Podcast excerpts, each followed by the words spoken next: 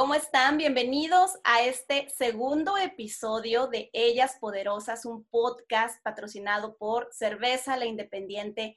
Y estoy muy contenta de estar aquí con ustedes. Mi nombre es Patricia Castillo y a partir del día de hoy, a partir de este segundo episodio, yo voy a ser su host, voy a ser su anfitriona y vamos a estar platicando con personajes, con personalidades, con chicos, con chicas que admiramos y que de verdad merece la pena que sepamos un poquito más acerca de ellos, de lo que hacen y cómo es que llegaron a hacer o a dedicarse a lo que más les gusta, ¿no? Que los tomemos de ejemplo, que nos puedan inspirar y que podamos empezar a compartir ideas para, por supuesto, cada día eh, poder ser mejores personas, mejores profesionistas e ir cumpliendo nuestros objetivos. Entonces, el día de hoy vamos a arrancar y vamos a inaugurar básicamente este podcast de Ellas Poderosas con nuestra primera invitada que es Ale Mesa. Bienvenida Ale, muchísimas gracias por aceptar la invitación. ¿Cómo estás?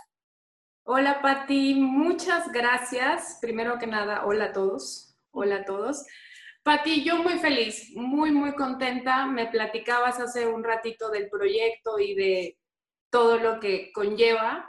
Entonces, muy, muy contenta y honestamente muy honrada. Muchas gracias por No, gracias a ti por acompañarnos. Eh, Alejandra, déjenme les cuento brevemente porque me gustaría precisamente que ella les platicara acerca de su experiencia, de su trayectoria, pero Ale es una makeup artist, es una artista del, maquillaje. Eh, vaya, ella trabaja eh, para una marca europea y trabaja de forma internacional. Su base es en Latinoamérica, eh, radicada en Ciudad de México.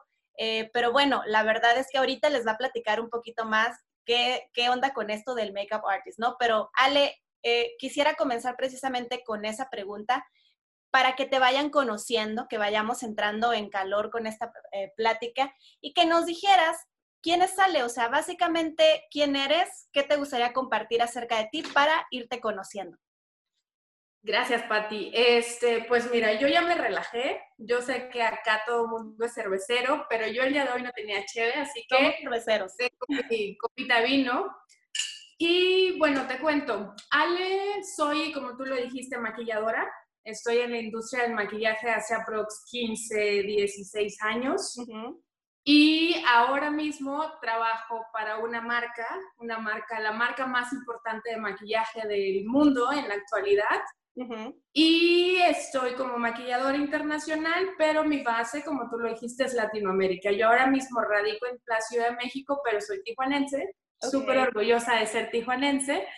Y pues empecé como decoradora de interiores siempre con la intención, Patti, de, de ¿cómo te diré? De algo relacionado al arte, de algo relacionado al color. Y desafortunada o afortunadamente, en Tijuana la industria no es que sea pequeña, pero no lo era cuando yo iniciaba. Entonces no sabía cómo llegarle y por eso me metí a la onda de la decoración, pero justo en el camino me empecé a contactar y empecé a conocer gente y ahí fue donde tuve mis primeros inicios en la universidad maquillando compañeros. De repente tuve la oportunidad de trabajar en la televisora local de Tijuana también por un gran conocido, muy querido. Y un día de la nada, cuando decidí dedicarme a la industria, cuando le dije a mi mamá, mamá, es que sabes qué, yo sé que a lo mejor parezca poco, yo sé que a lo mejor eh, no te guste, gracias por la universidad, gracias por todo, pero me voy a dedicar al maquillaje. Gracias, pero ya me voy, ¿no? Sí. sí, al tercer día estaba trabajando en la marca que trabajo actualmente. O sea, a mí fue, creo que es solo cuestión de decidir dar el paso. Ok. Todo se acomodó. Te, me encantaría contarte una historia, ya sabes, de súper lucha y súper éxito. Oye, no. Pero eso, digo, desde mi punto de vista, eso se me hace súper interesante porque el simple hecho de verdad, y, yo creo que es importante resaltarlo, que un día te despiertes, vamos a ponerlo de esa forma, ¿no? Y te das cuenta de que ese no era el camino que te generaba la felicidad que todos buscamos en nuestra vida, a final de cuentas. ¿Qué importa si me pasé cuatro años estudiando, pero me di cuenta, así 100% segura y seguro o seguro, qué el camino era por la izquierda y no por la derecha. Entonces, el tener las agallas de decir, mamá, muchísimas gracias. O sea, de verdad te la rifaste mandándome a la universidad, pero ¿sabes qué? Necesito perseguir mi sueño porque eso es lo que realmente me apasiona y por ahí me quiero ir. El simple hecho de tomar esa decisión, de externarlo, créeme que requiere mucho valor. O sea, realmente, realmente, y de eso se tratan estas charlas, de inspirar a poder dar el paso o tomar la decisión, es algo muy difícil de hacer. Conozco, en serio, muchas personas, hombres, mujeres, que ese ha sido como un parteaguas por el cual todavía no han dado el paso porque cuesta mucho trabajo. Imagínate, o sea, no me imagino la cara de tu mamá. Si tu mamá es buena onda, si tu mamá es buena onda y dice, ah, mija, dale, ¿no? A lo que tú quieras. Pero a veces si tratamos con gente un poquito más, no sé, conservadora o rígida, no me imagino si fuese el caso de tu mamá, que te haya respondido, qué te haya dicho en ese momento. Pues mira, yo creo que como todo papá o toda mamá, Pati, la ilusión de mi mamá siempre es tener un hijo exitoso. Entonces, cuando, cuando ve todo el panorama como yo se lo puse o como ella lo venía viendo, porque obviamente siempre me conoce, siempre vio el interés, siempre supo que me gustaba, y de alguna manera lo incentivaba. Pero nunca creyó a lo mejor que yo en algún momento tomaría la decisión, como dices, de dar el paso y de solamente... Y es que te, te diría, me desperté un día y dije, oye, pero no, yo creo que eso se sabe, yo ya lo sabía. Ya lo sabía. Yo, yo sinceramente lo sabía y fue simplemente el y es que suena hasta irresponsable, pero el chingue su, va, pues la universidad siempre va a estar ahí parada, ¿sabes? No se va a mover. La oportunidad de hacer o de saber qué es lo que se hace en el mundo que me gusta, pues quién sabe. Tijuana, como te digo, es chiquito, era chiquito hace 15 años. bueno, ahora es muy grande, siempre ha sido grande, pero no estamos hablando de extensión territorial ni de nada. Claro, claro sino en general del mundo. Entonces, también añoraba un día, de verdad, para ti era, era imaginarme en Nueva York, imaginarme en París, imaginarme viviendo en la capital. Inclusive yo venía a trabajar a la Ciudad de México porque empecé a viajar a Ciudad de México antes de establecerme aquí. Cuando venía, eh, hasta yo misma decía, no, o sea, nunca viviría en el DF, pero porque era aún más bien no me, no creo que lo pueda lograr con algo como esto. Los, propios, miedos, los propios miedos que cargamos, ¿no? Exacto, pero yo no sabía nada, no tenía ni idea cómo era la industria, no sabía lo que era trabajar. De hecho, uno de los perfumes icónicos de las marcas donde yo trabajo, yo lo miraba en revistas, Patty. ¿Sabes? O sea, y el aroma, y no estoy diciendo que crecí eh, abajo de una piedra, o sea, claro que, que conocía, pero no había nada que me relacionara a la industria. Entonces, sonaba irreal. Oye, Ale, ¿y cómo fue? O sea, ¿cómo fue ese primer paso o ese primer acercamiento? Mira, yo creo que se lo merece y lo voy a mencionar alguien que siempre estaba detrás de mí diciéndome, hazlo, hazlo, hazlo. Era, es un exnovio que era el primero, te lo juro, el primero que estaba ahí. Y no estoy diciendo que si no fuera por él no lo hubiese hecho. Sin embargo, era como mi vocecita, ¿sabes? Era como él. Si te gusta, hazlo, hazlo, hazlo. Entonces, creo que eh, el hecho, a lo mejor, te digo, no quiero decir que influyó, pero el que no me dejaba que se me olvidara.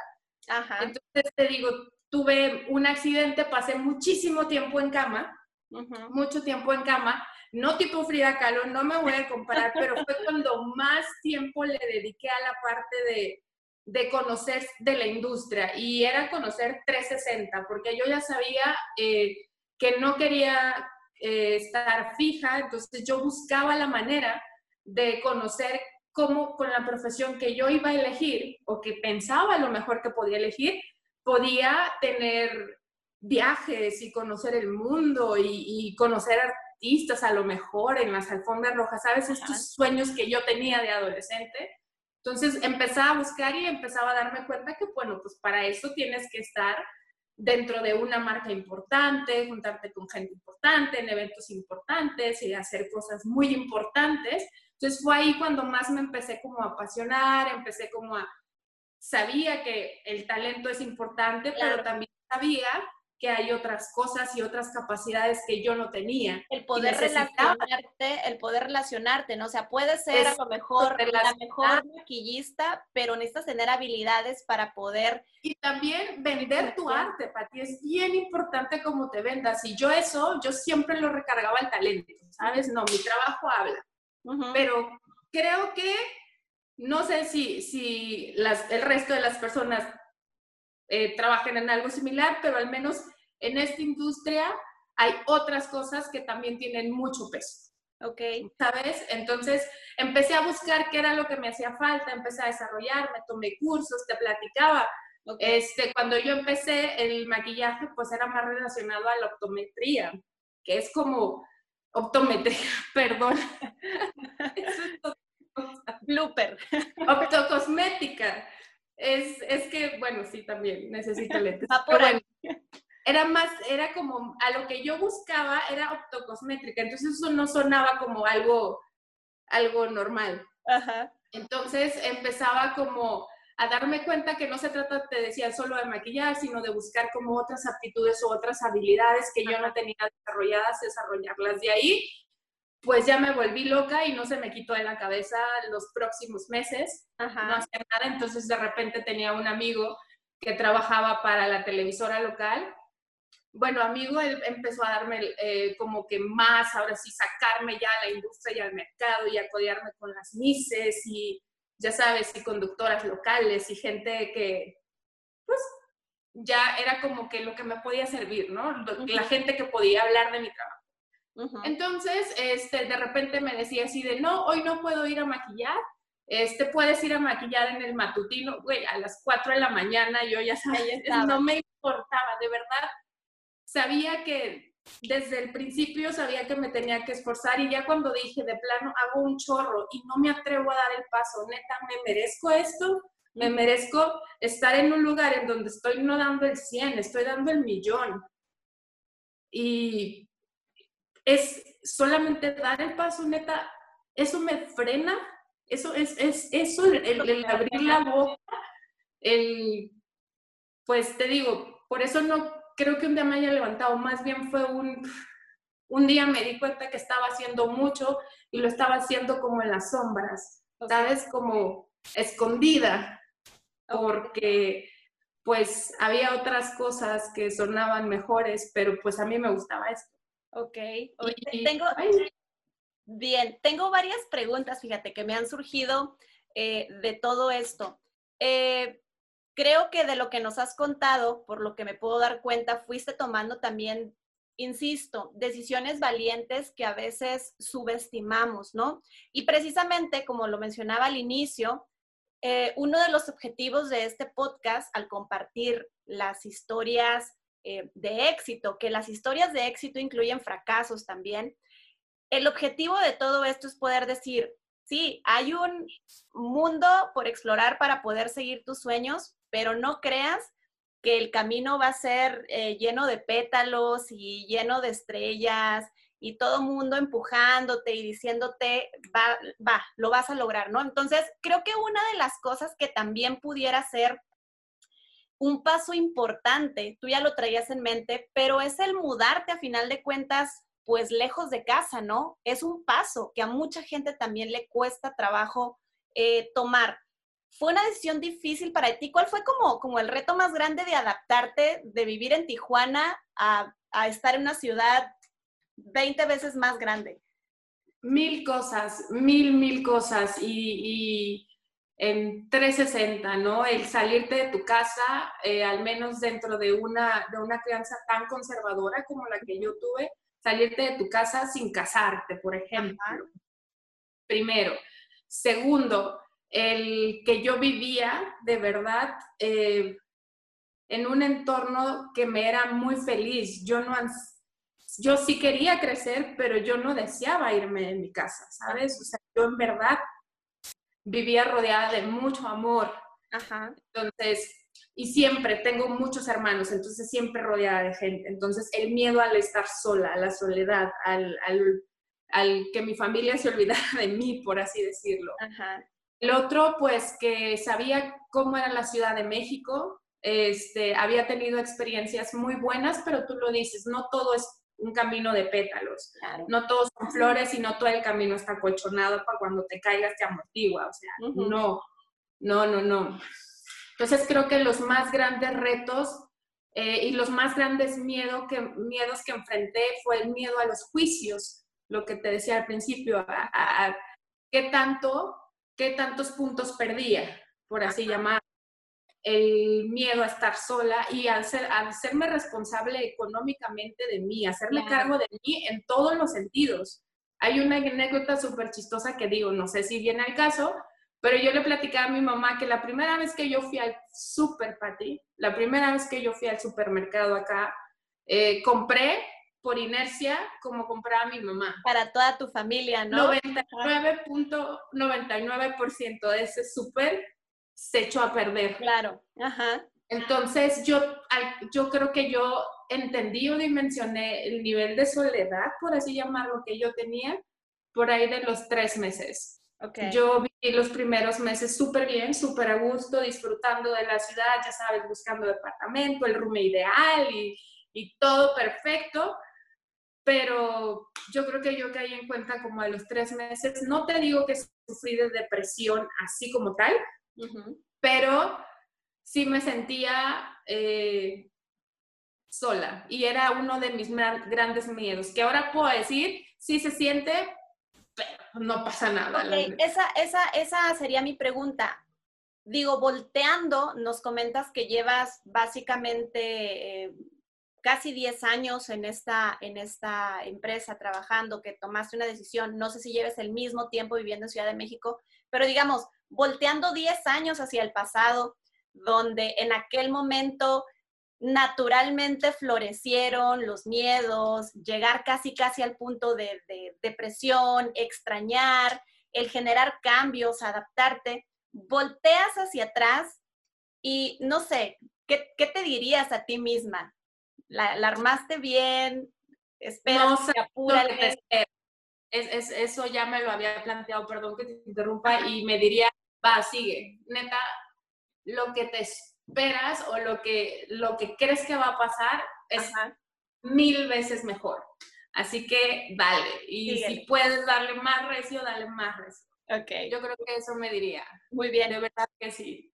Nos decías hace ratito, llegó un momento, hablando ya del, del tema profesional per se, llegó un momento en que te diste cuenta que el talento no era suficiente. La armo en, para lo que vine a chambear, pero me doy cuenta de que esto no lo es todo si realmente quiero tener éxito, si realmente quiero cumplir los objetivos que me he puesto en esta carrera, ¿no? Y nos comentaste que, por ejemplo, tomaste algunos cursos, ¿no? ¿Cómo fue que fuiste complementando eh, tu formación? ¿Qué le dirías, por ejemplo, llega una chavita contigo, un chavito, y te dice, Ale, quiero hacer lo que tú haces, me encanta. ¿Qué le aconsejarías o qué le dirías? Ok, lo primero es, lo dijiste al principio, no confíes al 100% de tu talento, porque inclusive el ser talentoso en una industria como esta puede ser un arma de doble filo. Creo que no estoy diciendo que no muestres tu máximo de talento, pero es muy fácil que se pueda confundir talento con ego.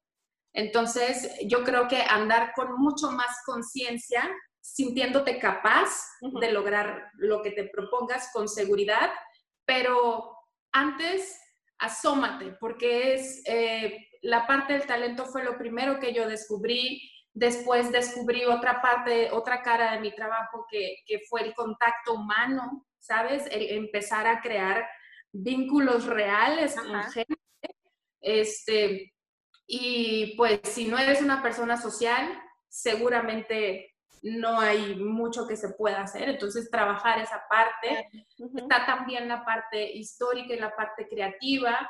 Yo les digo, a lo mejor suena muy técnico, pero saber de arte, saber de pintores, saber de escultores, este, como que buscar em, porque conforme vas creciendo el vocabulario de la gente con la que te relacionas va cambiando. Ok. Entonces, siempre tratar como que de, de empaparte también de, de, otras expresiones artísticas, si así le llamas, porque igual te vas a topar mucho con eso. Y eh, creo que el, el, más importante que es en todas las profesiones, nunca sentirte el mejor, nunca sentirte el mejor. Siempre va a haber gente que sepa más que tú y eso es un hecho, uh -huh. siempre va a haber y tratar en lugar de querer ser, aprenderles. Uh -huh. Uno, de verdad, uno cree que elige a los maestros, pero no.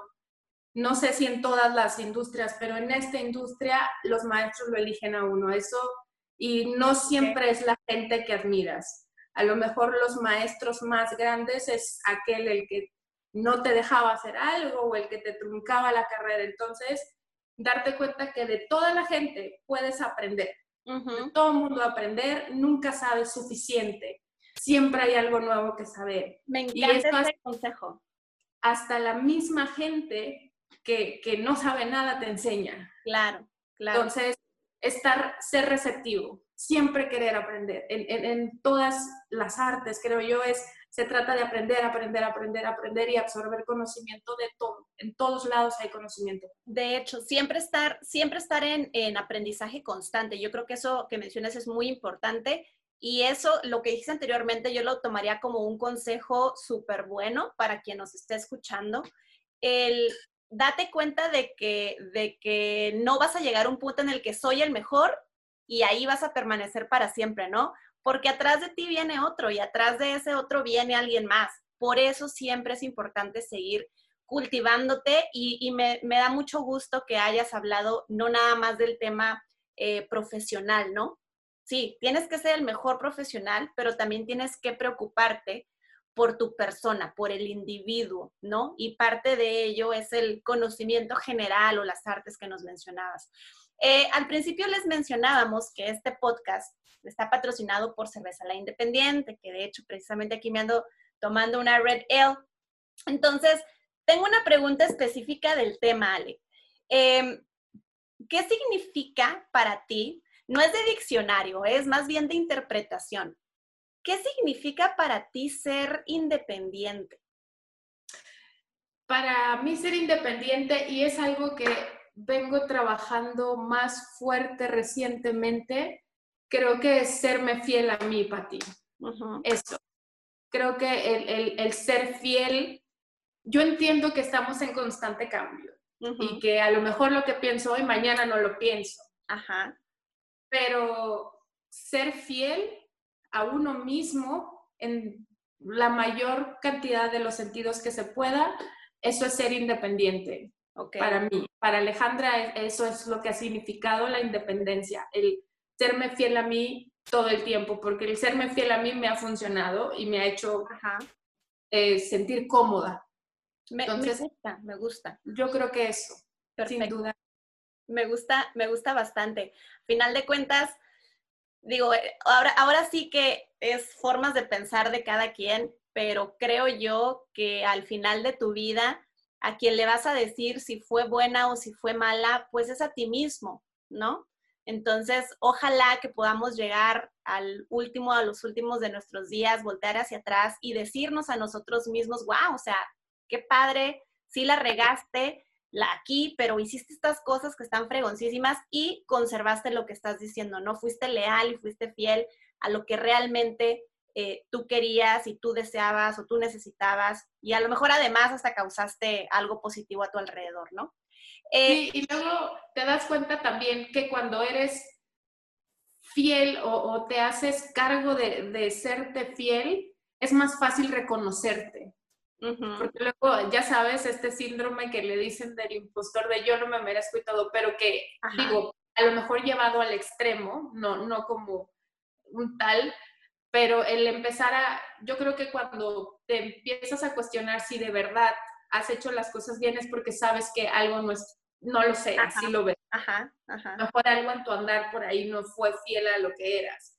Claro. cuando realmente eres fiel es más fácil reconocer lo que has venido haciendo y puede ser hasta el hecho de hago la mejor lasaña del mundo, ¿no? Porque pues soy fiel a mi receta. Yo qué sé, como. Puede ser un buen punto, un buen punto de reflexión y análisis. Eh, hablando, hablando específicamente de tu profesión y entrando en ese tema, el maquillaje. Fíjate, a veces castigamos el tema del maquillaje, castigamos el tema del, lo, voy a nombrar como, como con esta palabra, del parecer, eh, diciendo precisamente o, catalogándolo como, híjole, pero estás faltando a tu naturalidad, estás modificando tu esencia. A lo mejor incluso las tendencias ahorita son a usar eh, un maquillaje mucho más ligero, mucho más natural o incluso cero maquillaje, ¿no? Pero digo, a mí me gusta, obviamente. Este, yo creo que, no sé, eh, de las chicas que conozco, a lo mejor el 90% también, al menos eh, de forma leve, pero todos los días usan algún tipo de, maquillaje. Entonces, ¿cómo, cómo, cómo ves esta industria, O sea, ¿qué pudiéramos decir para, para hablar del tema y pensar o expresar creo yo que va más allá del aspecto físico o de un tema externo. Creo que también va ligado con ciertas cuestiones eh, internas, que obviamente digo, ahorita eh, si hablamos de cómo, cómo trabajar en tu persona, pues trabajar en tu persona es la parte interna y la parte externa, ¿no? Entonces, desde mi punto de vista, si usar maquillaje te hace sentir bien, chido, úsalo, qué bueno, es parte de, pero obviamente preocúpate por lo interno. Entonces, ¿cómo podríamos dejar de castigarlo y de catalogarlo como algo superficial? Bueno, lo primero, y, no sé si es regla de maquillista, pero la mayoría te lo va a decir, si no te gusta el maquillaje, no te gusta y listo. O sea, no hay un argumento que pueda decir que sea válido porque no hay un interés. Ahora, si te gusta, no necesitas justificarte, te gusta y listo. Entiendo, y esto es porque te digo, hay un contacto bien cercano con la gente. El maquillaje a veces representa, y con eso te voy a compartir una anécdota que comparto muy poco, y de hecho son dos, que para, hay mucha gente que representa gran parte de su felicidad, Pati. Ajá. Eh, yo tenía muy poco tiempo en la industria, yo nunca había trabajado con maquillaje correctivo. Con maquillaje correctivo me refiero desde tapar una cicatriz de viruela hasta muchos más complicados. Y me tocó encontrarme con una señora que estaba quemada. Cuando yo la vi, sentí pánico porque yo nunca había trabajado en eso, pero traté de utilizar pues mi experiencia, el, conocimiento que tenía en ese momento, plus quería hacerla sentir cómoda porque se sentía pues incómoda que yo estuviera. Cuando terminé de maquillar, me di cuenta que para mí, para mucha gente mi trabajo puede representar algo superficial, pero para mucha otra gente es mucho más que eso. Claro. Entonces, cuando la termino de maquillar, se ve en el espejo y no me dijo nada. Empezó a llorar. Yo tuve pavor. Yo creí que no le había gustado. Patti me dijo que tenía siete años, siete años que no se veía en un espejo y se gustaba. Tenía siete años repitiéndose a ella misma pues, que era fea, que, que había tenido un accidente y que era con lo que tenía que vivir y que en ese momento por primera vez se sintiera bonita, se sintiera segura, ahí tuvo mucho sentido muchas cosas. Claro.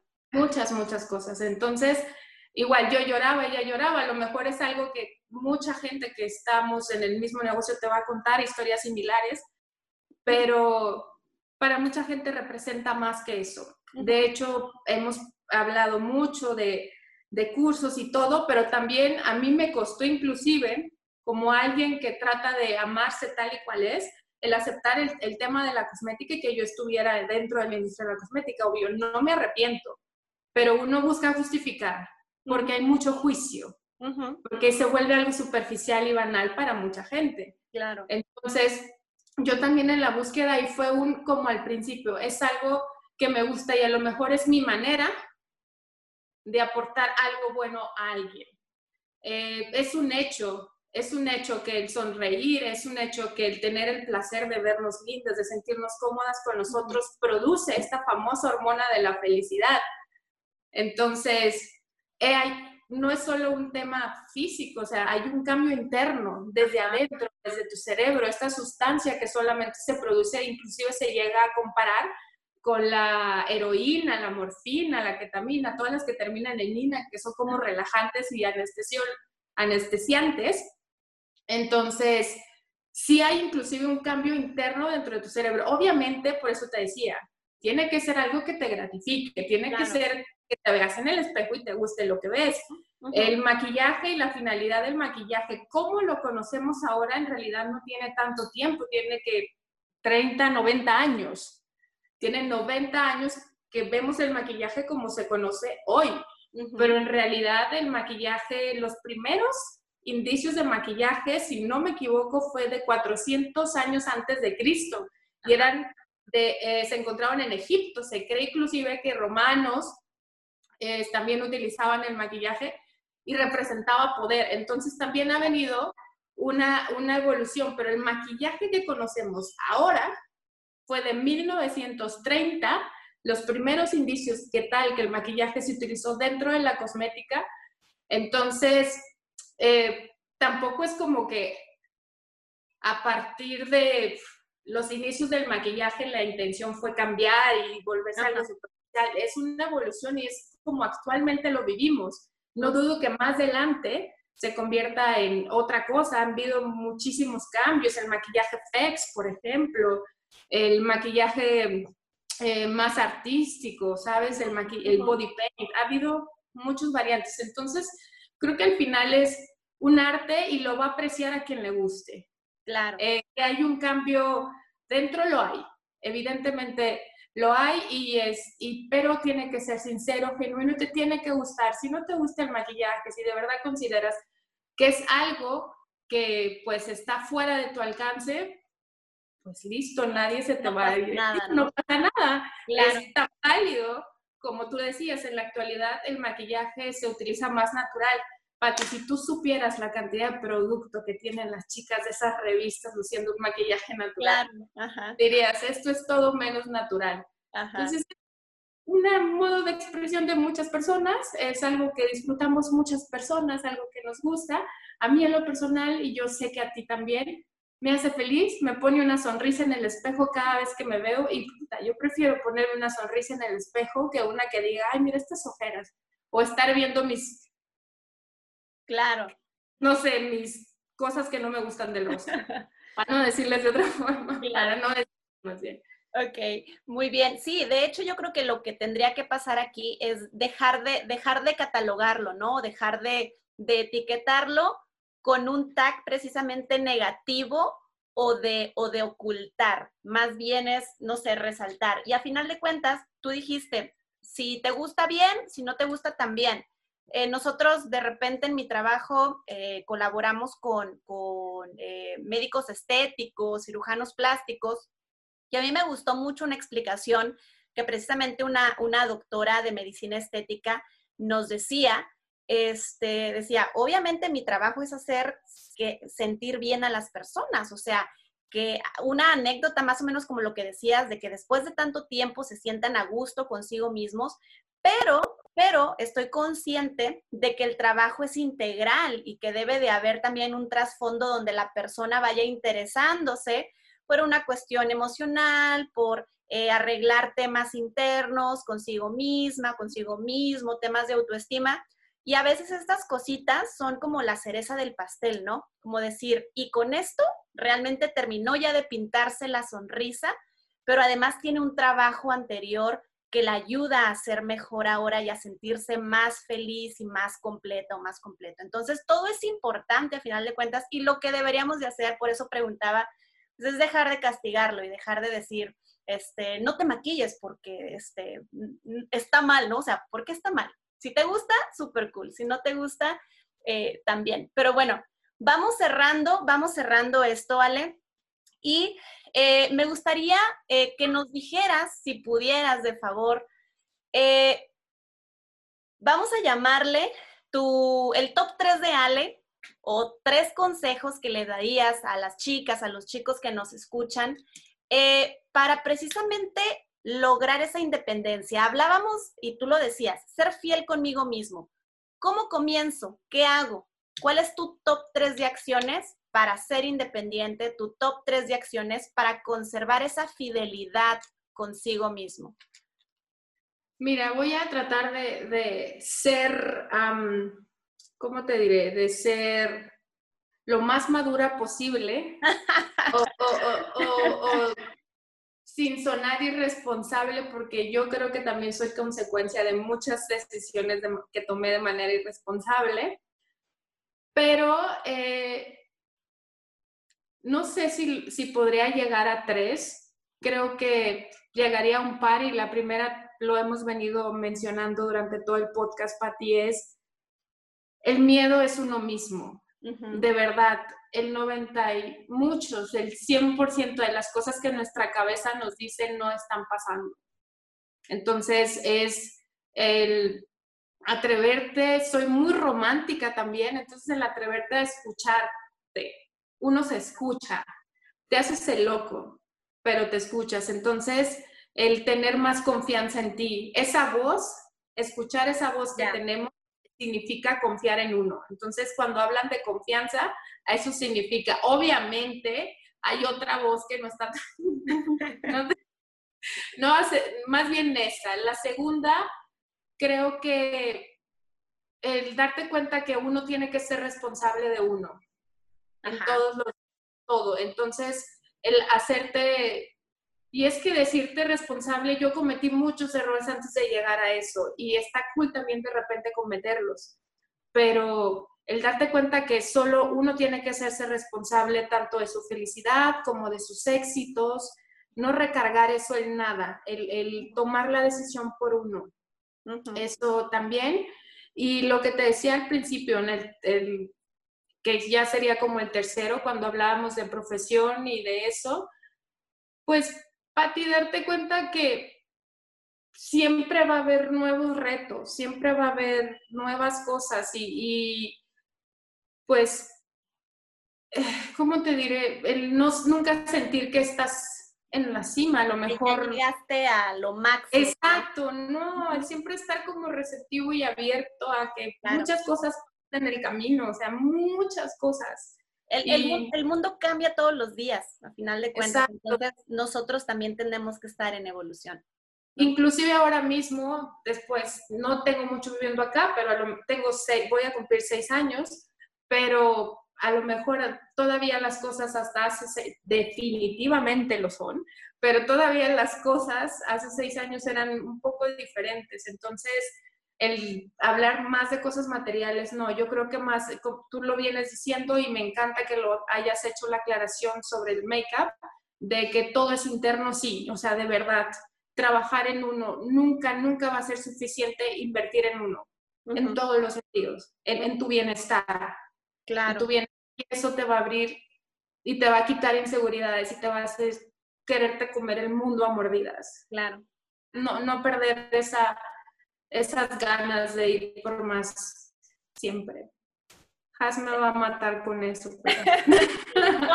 hay una, hay una, hay una frase, si no me equivoco, no me cuelguen si me equivoco, pero creo que era de, Steve Jobs, ¿no?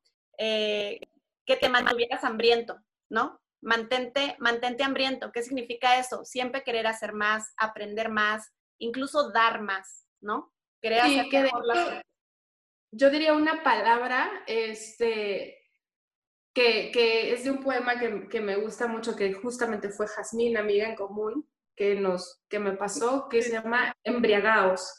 Embriáguense, de verdad, embriáguense de uno mismo, embriáguense de lo que nos gusta, embriáguense de amigos, embriáguense de la familia, manténganse embriagados de lo que sea.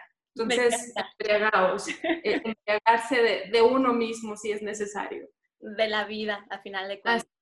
Muy bien.